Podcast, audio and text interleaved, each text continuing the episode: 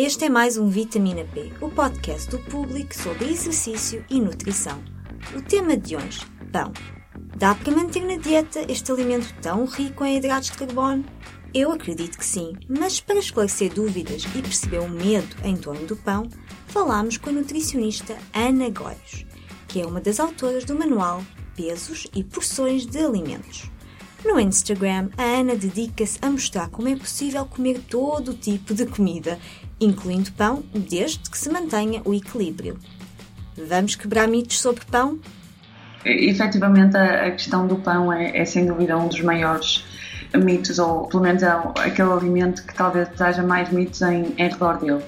E o principal é mesmo se o pão engorda ou não. É sempre aquela questão e muitas das vezes, quando perguntam ao nutricionista se um determinado alimento engorda, a nossa resposta é quase sempre a mesma, não é? Explicamos sempre aquela parte de não haver nenhum alimento que engorde. O que engorda é o facto das pessoas comerem mais calorias do que aquelas que gastam, independentemente dos alimentos que comem.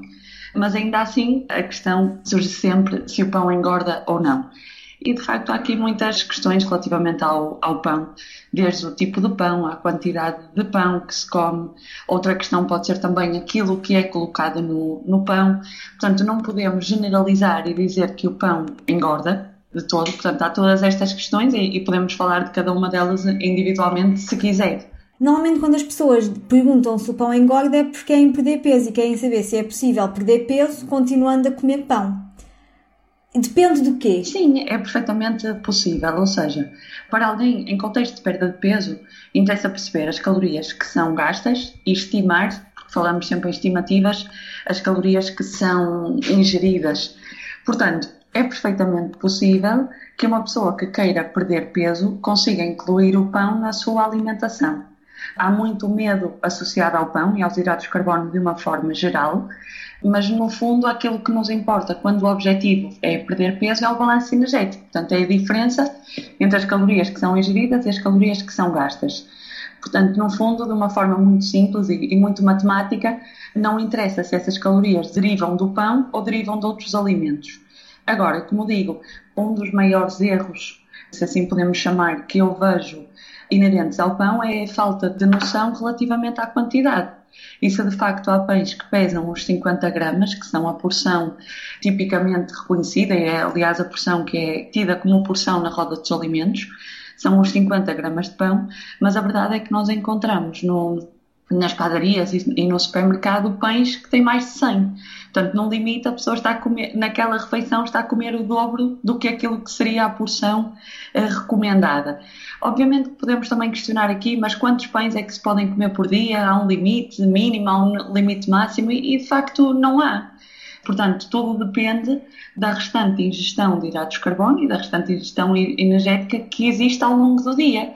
Nós podemos ter uma pessoa que abdica perfeitamente do arroz, da massa e da batata, por exemplo, e prefere não abdicar do pão. E temos o oposto, portanto, há pessoas que não gostam ou que não fazem assim tanta questão de comer pão e preferem comer uma maior quantidade de outras fontes de hidratos de carbono. Portanto, isto para dizer que é perfeitamente possível incluir o pão numa estratégia de perda de peso. Agora, interessa sim quantificar muito bem o pão que é ingerido e depois outra questão também que já falei é aquilo que colocamos no pão, porque dependendo das opções, o valor energético varia muito. E, e, e, vamos já falar disso de seguida, mas antes, como é que quantificamos a quantidade de pão que comemos? Em termos de peso, muitas vezes vemos num, quando vemos um nutricionista ou alguém sugere como uhum. um pãozinho, é sempre o um pãozinho com um queijo fresco, qualquer coisa. O que é que é um pãozinho? Preciso comprar uma balança para medir o meu pãozinho? Essa é sem dúvida uma questão muito importante e eu sou um bocadinho suspeita em relação a isso, porque de facto eu defendo muito a pesagem dos alimentos, sobretudo numa fase inicial. E no caso do pão, principalmente, eu acho que a pesagem é, é fundamental. Ou seja, nós podemos ter pães que visualmente não são muito diferentes, ou seja, nós olhamos e parecem realmente um pãozinho, mas quando vamos pesá-los, um pesa o dobro do outro.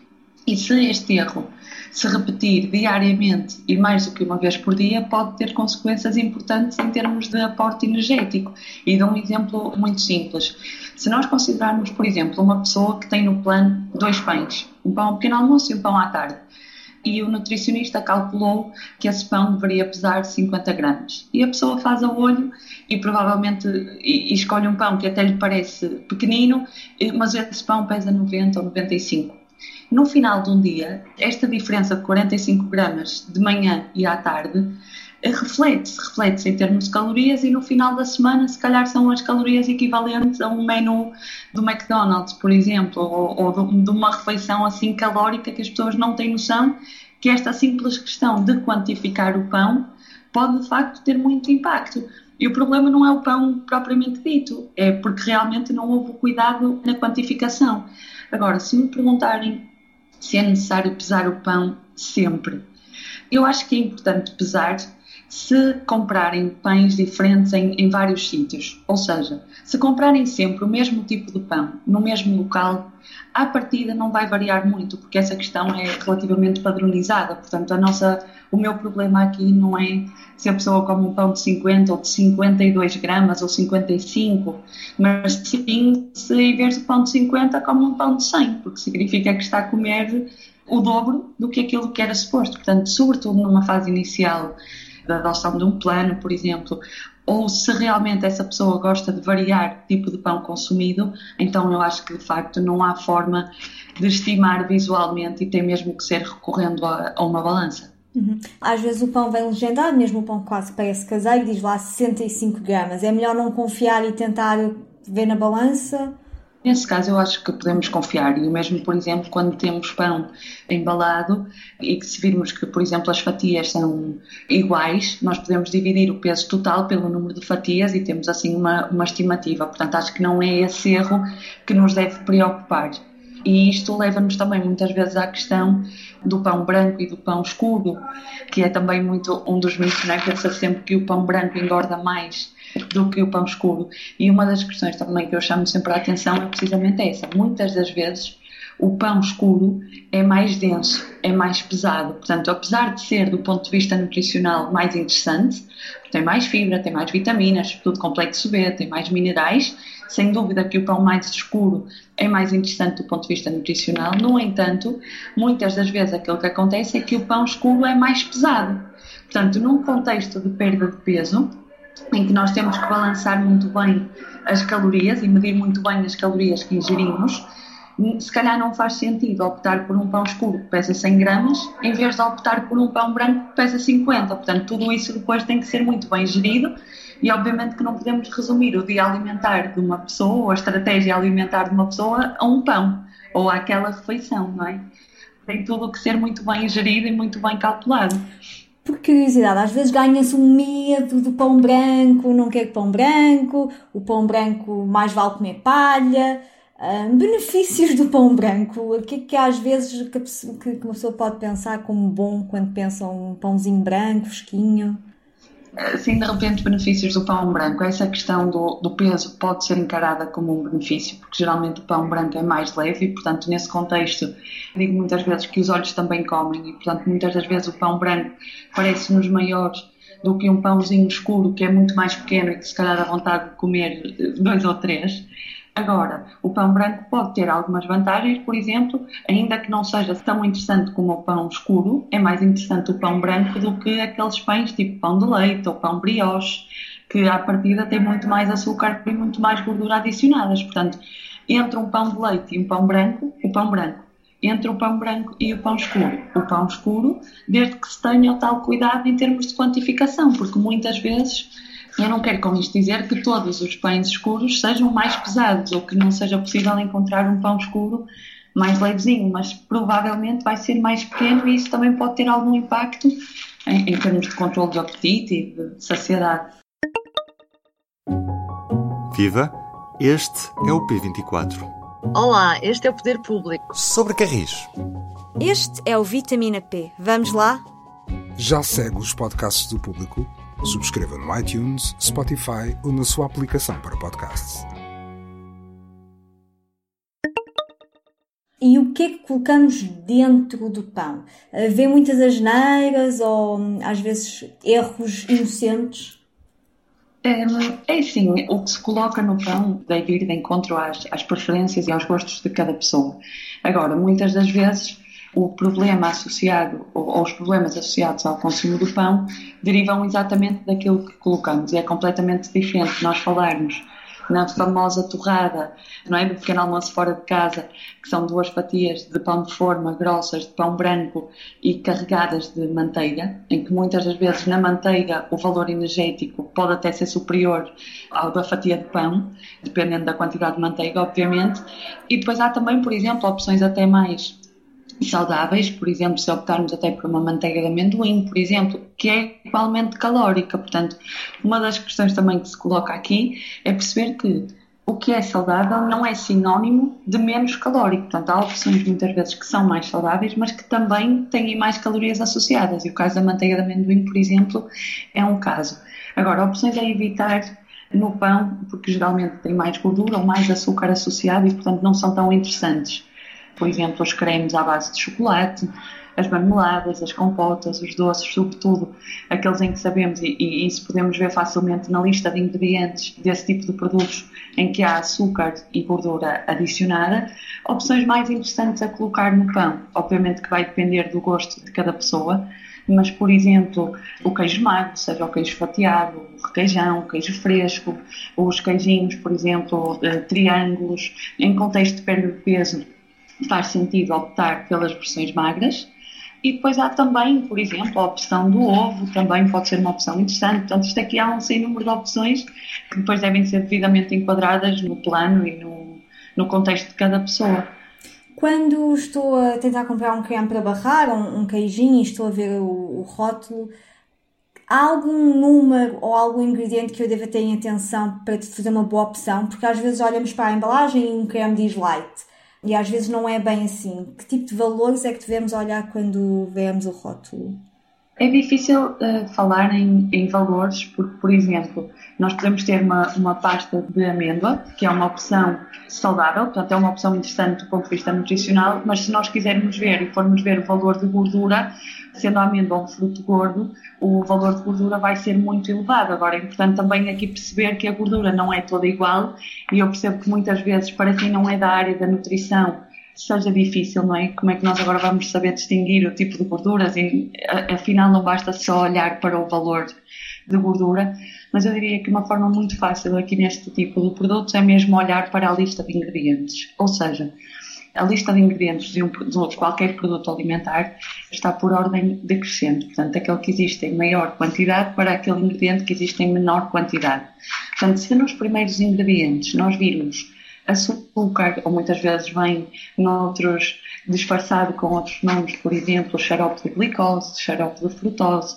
Se virmos esse tipo de produtos logo na primeira, nos primeiros ingredientes, ou quando eu falo de açúcares, mas posso falar também de gorduras, portanto, óleo vegetal, gordura vegetal à base de qualquer coisa, significa que esses produtos vão ter açúcar ou gorduras adicionadas e, portanto, à partida não serão uma, uma boa opção. Enquanto, por exemplo, se nós falarmos na pasta de amêndoa, aquele exemplo que eu estava a dar, nós vamos ver os ingredientes e o, e o único ingrediente é apenas amêndoa. Portanto, não tem adição de outros ingredientes como o açúcar ou as gorduras. E as famosas alternativas ao pão, muitas vezes as pessoas pensam, ok, tenho que medir um pãozinho, isto é muito complicado e vou ter de arranjar uma balança. Se eu em vez disso comprar uma barra que já está, já está medida por mim, já tem uma porção, ou três tostinhas de arroz, é mais fácil, não tenho que estar a arranjar balança e é melhor que o pão. É melhor que o pão. Essa é, é uma boa questão também e, e vejo nas consultas frequentemente as pessoas a tentarem fugir ao pão e fazem um esforço enorme para evitar comer pão e optam por outras opções que supostamente são mais saudáveis e atenção que há alternativas efetivamente interessantes ao pão, ah, mas a verdade é que também há muitas que não são. Por exemplo, se nós falarmos naquelas típicas bolachas de pequeno almoço, que se chamam mesmo assim, um pacotinho de quatro bolachas de pequeno almoço tem mais calorias do que um pão. Portanto, pode haver uma diferença até de 100 calorias de diferença entre umas bolachas dessas e um pão de 50 gramas. A aveia, por exemplo, e aqui agora falando, portanto, falei de uma opção que não interessa do ponto de vista nutricional, mas falar agora de uma opção interessante também que pode ser a aveia. É efetivamente uma opção interessante, no entanto, à semelhança do pão, deve ser também quantificada. Ou seja, Não basta só substituir o pão pela aveia se não houver um cuidado na quantidade de aveia. Porque, por exemplo, umas papas de aveia feitas com eventualmente leite magro e com um bocadinho de mel, que muitas vezes as pessoas colocam para adoçar, porque efetivamente se colocarem só leite ou água com flocos de aveia o sabor não vai ser doce, portanto não vai ser, é provável que as pessoas não gostem, e portanto se colocarem, por exemplo, uma colher de, de sopa de mel, o valor energético desta opção, das papas de aveia, pode ser muito superior ao do pão. Portanto, me interessa também aqui quantificar eh, nesse caso, a quantidade de, de aveia, que acaba por ser uma opção também interessante, sem dúvida. Uhum. O, o, pão é, é, considerado um hidrato de carbono, certo? É, o pão é um alimento fornecedor de hidratos de carbono, tal como o arroz, tal sim. como a massa, tal como outros, outras fontes de, de hidratos de carbono, sim. Uhum. A, a, minha questão era, quais é que são os benefícios base, à partida, de, uhum. de comer um pão? O que é que traz para o meu corpo? O que é que me dá? Portanto, para além de ser, então, como falamos, é o, o principal, é uma fonte de, de, hidratos de carbono e todos nós precisamos de hidratos de carbono. Obviamente que as necessidades de hidratos de carbono não são iguais para todas as pessoas. Portanto, quanto mais ativas as pessoas forem, maiores serão as suas necessidades. Portanto, nós não podemos comparar as necessidades de uma pessoa sedentária às necessidades de um atleta, por exemplo. Aqui entrando para uma área que eu gosto muito, que é a área do desporto mas, obviamente, por exemplo, pensando no pão, assim, em termos de vantagens, tem depois, por exemplo, se falarmos no pão integral, é, é uma fonte interessante também de fibra, é uma fonte interessante de vitaminas e minerais, portanto, não podemos olhar só para o pão como fonte de hidratos de carbono. E depois lá está, aquele que é incontornável, não é? A questão emocional que existe inerente ao pão. O pão diz muito à maior parte das pessoas. É raro, não é? Ver uma pessoa que não gosta de pão. E por isso Neste contexto de perda de peso, e agora voltando aqui a esta questão, eu vejo muitas vezes as pessoas a fazerem um grande esforço para evitar o, o pão, mas lá está, se calhar não faz tanto sentido se depois as outras opções que, que fazem não forem inferiores do ponto de vista energético, ou seja, não vale a pena o esforço que fazem se não tiverem cuidado em fazer opções que de facto lhes permitam reduzir o, o, o aporte energético. Então, resumindo, se a pessoa gostar muito de pão, consegue comer o pão e emagrecer e cumprir os seus objetivos. Sim, uma questão também aqui que é importante e que para algumas pessoas pode fazer sentido não comer o pão é naquelas pessoas em que nos dizem mesmo em consulta que têm dificuldade em controlar a quantidade. Portanto, nesses casos pode ser melhor, permita-me a expressão, cortar o mal pela raiz e, portanto, não, não dar pão. Ou seja, se a pessoa me diz, Ana, não vou conseguir comer um pão de 50 gramas, ou seja, para comer um pão pequenino ou para ter que controlar a quantidade de pão, eu prefiro outras opções. Então, nesses casos, provavelmente podemos pensar em, em excluir o pão. Mas não é correto nós dizermos que é obrigatório excluir o pão para perder peso. Acho que é essa a principal mensagem eh, que podemos transmitir. Ou seja, depende sempre de cada pessoa. Ana tem um Instagram onde muitas vezes põe as imagens de, de como um, um, pão com 50 gramas é diferente de um pão com 100 ou um abacate pequenino é diferente de um abacate grande. Porquê que começou esta, este projeto e o que é que percebe dos comentários? É algo que as pessoas não tinham noção que fazia tanta diferença? A questão da, da quantificação alimentar, portanto, é uma área que eu gosto muito, vem já desde a da minha tese de licenciatura, que resultou depois na, na, publicação de um livro que se chama Pesos e Pressões de Alimentos. Portanto, eu, eu sei que sou muito suspeita quando falo desta questão de quantificação alimentar, Uh, mas efetivamente, tanto em consulta como no, no, próprio feedback no Instagram, eu percebo que as pessoas não têm noção do impacto da quantificação alimentar. Portanto, muitas das vezes e já é comum as pessoas terem noção em termos de, de qualidade, ou seja, é, é, fácil as pessoas perceberem que, sei lá, umas batatas fritas não são tão interessantes do ponto de vista nutricional como outro alimento qualquer, portanto, nessa parte já não há tantas dúvidas, mas na questão da quantificação, eu noto que muitas vezes as pessoas acham que por ser um alimento saudável se possa consumir numa quantidade ilimitada digamos assim, ou seja, isto é saudável, portanto eu posso. E não é bem assim, porque ser mais saudável não significa ser menos calórico. E nós podemos ter duas opções, quando, e há pouco eu falava da pasta de amêndoa, por exemplo, e falo também dos frutos oleaginosos sem ser nessa versão em, em, pasta, as nozes, amêndoas, avelãs, São alimentos riquíssimos do ponto de vista nutricional, mas uma mão cheia, um punhado de nozes ou de amêndoas pode ter 500 a 600 calorias, portanto pode representar eh, metade ou um terço das calorias que a pessoa necessitaria para todo o dia. Portanto, é necessário realmente por um lado, olhar para a qualidade nutricional dos alimentos, sem dúvida, mas depois também pensar na, na questão da quantificação alimentar. Uhum. Só por curiosidade, Ana, qual é que é o seu lanche ideal de pão? O que é que a Ana come com pão? Que tipo de pão? O que é que põe lá dentro? Quando é que prefere? Lá está, é, é como eu disse anteriormente, isto é muito subjetivo e é, é, varia muito de pessoa para pessoa. Eu opto geralmente por um pão, por exemplo, de centeio, um pão de mistura, e aquilo que gosto de colocar, por exemplo, é o queijo fresco, aquele queijo creme de barrar, mas é como eu digo, há muitas outras opções e há alturas em que provavelmente coloco outras opções e, e, e tudo isto faz parte, eu costumo dizer, não há alimentos proibidos, portanto todos eles podem fazer parte de um plano alimentar desde que sejam bem enquadrados e devidamente ajustados ao objetivo de cada pessoa. Eu cá gosto de pão sem nada, simples e molhado no café. Se for caseiro, ainda melhor. Felizmente, nos últimos anos têm surgido várias padarias de fabrico artesanal em vários pontos do país. É uma boa moda. Em Lisboa, uma das opções é Pão com Calma da Laura Balser, uma alemã que vive em Portugal há vários anos e que nos conta os segredos que fazem este pão tão saboroso e as vantagens para o paladar e para a saúde. O pão que se come na minha padaria é aquele pão que remete um bocado aos tempos antigos, ao, ao pão que a avó fazia no forno comunitário e, e, além de serem moídas em modo pedra, uh, são farinhas completas, portanto mantém todas as partes do cereal, o germen e tudo. Uh, ao contrário das farinhas refinadas, aquelas mais brancas, que um, não têm o mesmo aroma nem o mesmo valor nutricional. Por que pão caseiro?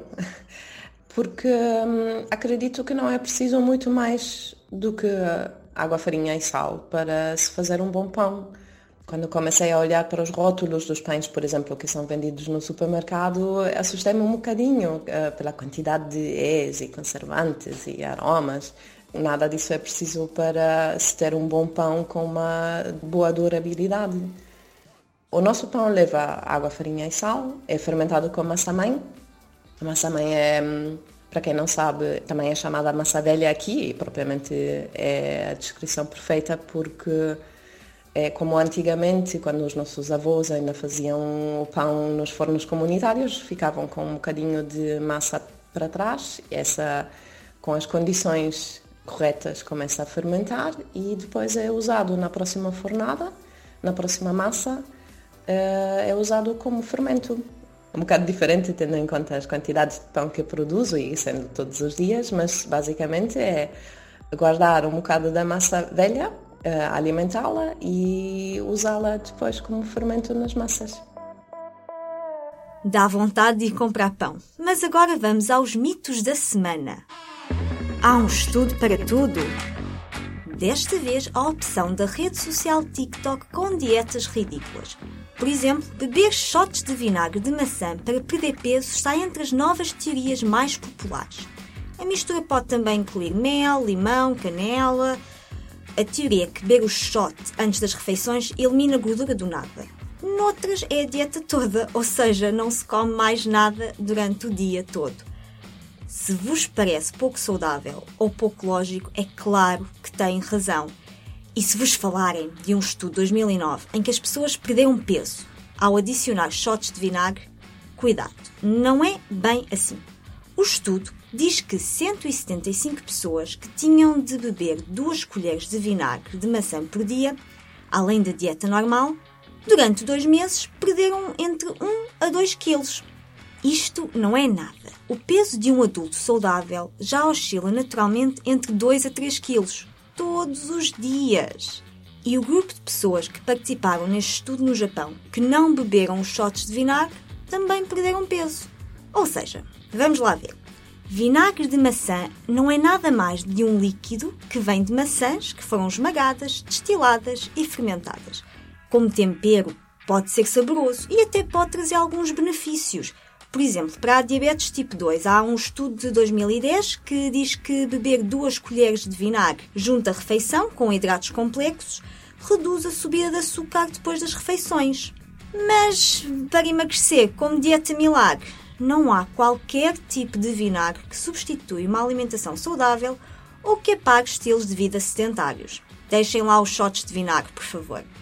Podem enviar dúvidas, sugestões ou dietas peculiares que encontram na internet para carla.pequenino.public.pt Carla com capa. Até daqui a duas semanas, fiquem bem, com muita saúde.